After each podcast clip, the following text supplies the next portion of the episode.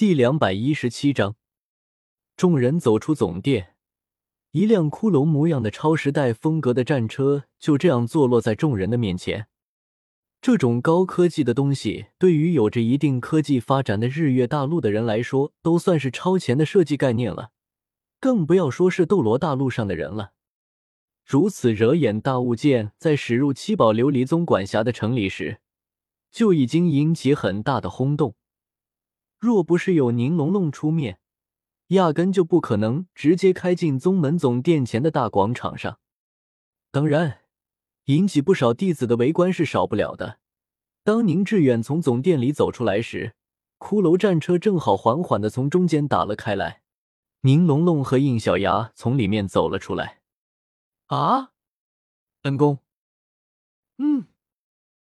应小牙一愣，刚一下车，有两人便一脸激动的跳到了他的面前，有点眼熟。本宫不记得了吗？我是柳竹。这是我师妹江燕。一听到这个名字，应小牙才想起这两人。哦，我想起来了，你们是那天晚上被我救下的那对是不？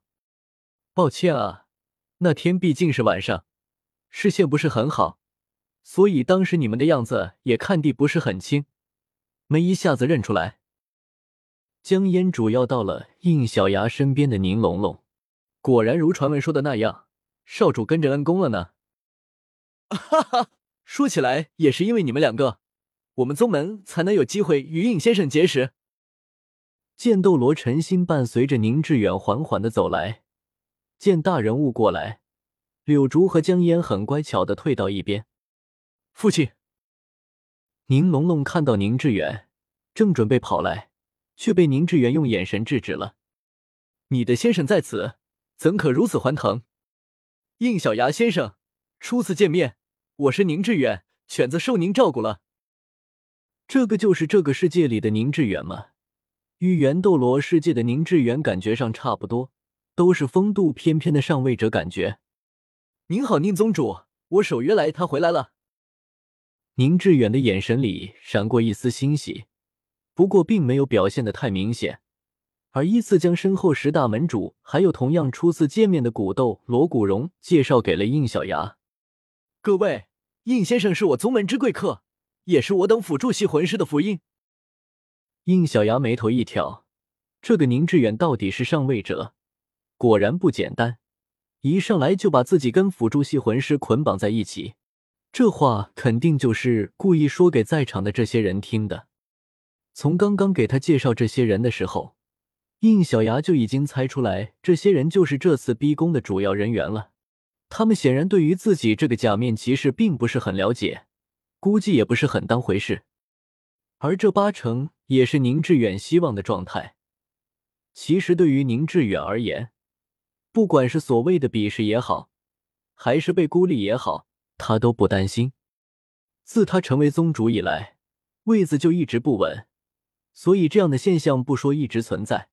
但是他心里非常的清楚，人心这种东西不可以仅靠感情就能拉拢住的，一旦开始分散，就算再展现出优秀的管理能力，手里把握剑固双院这样的力量，也无济于事。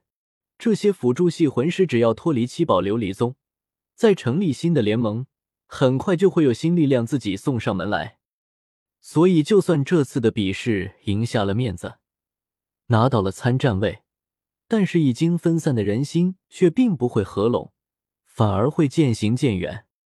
而对于宁致远而言，不管用什么样的方法，都不如把应小牙这个可以让辅助系魂师拥有力量的存在拉在手里更有意义。这也是他需要宁龙龙参加比试的真正目的所在，让等级不高的宁龙龙向众人展示辅助系魂师的全新可能。到时候，就算自己要赶他们走，相信也不会有人愿意离开。至于说背后受到武魂教挑拨的那几个人，到时候也势必会失去下面人的信任。总结来说，这些人虽然主动提出要以比试的方式决定参战人员，表面上确实打了宁致远的脸，也为今日动摇七宝琉璃宗地位埋下了隐患，但实际上。反而是宁致远求之不得的机会。抓住这个机会，就可以把责任全部推到反骨之人身上，并且彻底的巩固七宝琉璃宗在辅助武魂联盟里的绝对地位。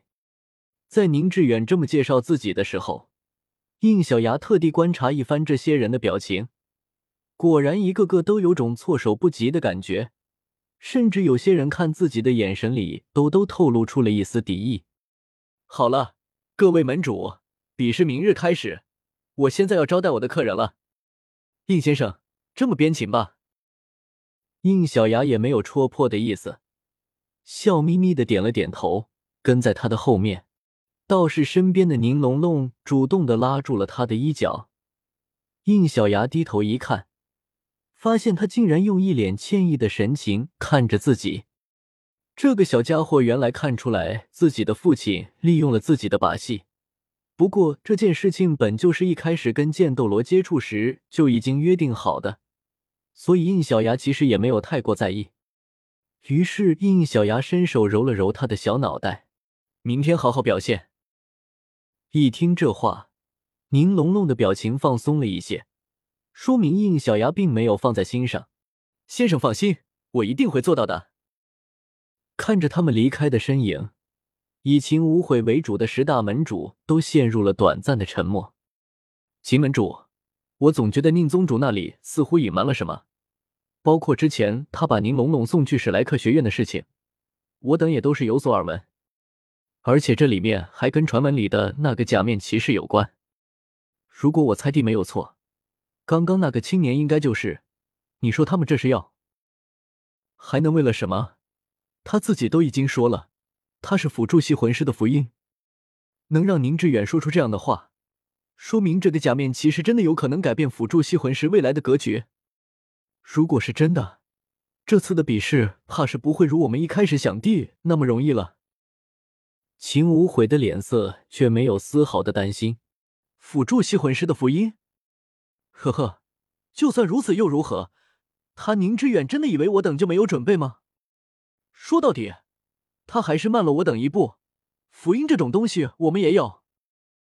对啊，我们不是有武魂交给的日月大陆的。嘘，这里都是宗门弟子，不要说太多。秦无悔瞪了对方一眼，这里不是说话的地方。既然比试明天开始，我等还是先回去安排妥当吧。秦门主说的是，我正好也要看看明天要上场的弟子是否已经练习妥当。说完，众人便若无其事的散开。秦无悔又将刚刚宁致远写下的文书取了出来，眼神迷了起来。宁宗主，我等可是已经善意提醒过你了，可既然你没有领会到我们的好意，那可就不能怪我等了。被带到宁致远私人会客处的应小牙还没开口说什么，宁致远就向他低下了头。刚刚鄙人的行为颇为心机。还请应先生莫要怪罪。宁宗主不要客气，这本就是事先就说好的事情，我并没有怪罪的意思。而且真要说话，我这边还有要向您请罪的地位呢。啊，先生怎有请罪之说？应小牙脸上笑意不减，瞄了一眼身边的宁龙龙，他就像做错事的孩子一样，羞愧的低下了头。对不起。我辜负了父亲，还有两位爷爷期待。我，我还没有得到假面骑士的力量。什么？宁龙龙的话就像一颗炸弹一样，让包括剑骨双斗罗在内的三人都愣住了。这边明天可就要比试了，他们一切都已经安排妥当，就等着宁龙龙回来能一定乾坤。结果最为关键的假面骑士力量，他居然还没有到手。应先生。我需要一个解释，难不成我们家的龙龙天资不够，您看不上，所以才未将骑士力量授予他吗？第一次跟应小牙见面的古斗罗古荣说话一点都不客气，认为这是应小牙故意要刁难他们。说话的时候，甚至连封号斗罗的威压都随着怒气泄露了一些出来。以应小牙现在的能力。自然是没有办法以肉身直接接封号斗罗的威压，哪怕只是泄露的那么一点，他也被压到低下了头。不过他也不是没有应对之法。假面骑士空我究极形态的表盘握在手里，稍稍的调取了一些能量出来，于是所谓的封号斗罗的压力瞬间消失。接着，他缓缓的抬起了头，与古荣对视到了一起。嗡！一个顶着真红之眼的漆黑骑士的幻影凭空出现。哦，什么？古荣双眼陡然瞪大，他惊恐的发现自己的威压竟然被硬生生的给顶了回来。古爷爷，您误会先生了，不是您想的那样的。先生他没有做错任何事情。生怕闹出误会，宁龙龙连忙跳了出来解释起来。因为是挡在两人之间，所以古荣连忙将威压给收了回来，但是却依然惊疑不定的看着应小牙。刚刚那些黑色的战士，好像只有他自己看见了。回过神的宁致远也连忙说道：“古叔，是你失礼了。听到没有，老古，真是丢人。”剑斗罗陈心自然不会放过这个奚落他的机会。哼古荣神情尴尬的别过头去，有些不情愿的说道：“失敬了。”应小牙露出神秘的笑容：“多谢前辈收手。”古荣眉头稍稍抖动了一下，心里腹诽起来：“这个小子，怕是压根就不需要我收手。”宁致远表情严肃的看着宁龙龙：“听你的话，问题似乎就是出在你的身上，到底是怎么回事？”其实先生早已经为我安排了骑士力量，只是我到现在还未得到他的认可，因此才……这个还是我来解释吧。应小牙也没有让他一个人为难下去，主动出面说道：“若只是让他变成假面骑士，我随时都可以做到。只不过龙龙的情况，使得我对他的要求比其他孩子高了不少。作为未来要掌管如此巨大家业、统领那么多辅助系宗门的他。”我更希望他能明白这份责任之重需要多么大的觉悟去面对。若是不明白这一点，他的骑士力量就不会认可他。原来是这样，如此说来，人应小牙不仅不是看不上宁龙龙，相反是对宁龙龙给予了厚望，才会如此安排。明白了这一点，陈星又更加怪罪的瞪了古荣一眼，古荣自己也尴尬，更有些不好意思直面应小牙。看着他这个样子，宁致远也苦笑着摇了摇头。还好应小牙非常的大度，并没有计较他刚刚的行为。应先生的苦心，鄙人深表感激，也为龙龙有您这样的先生感到慰藉。只是先生应该也知道，明天比试就要开始，鄙人各种海口也已夸下，所以稍安勿躁。应小牙抬手示意他安心。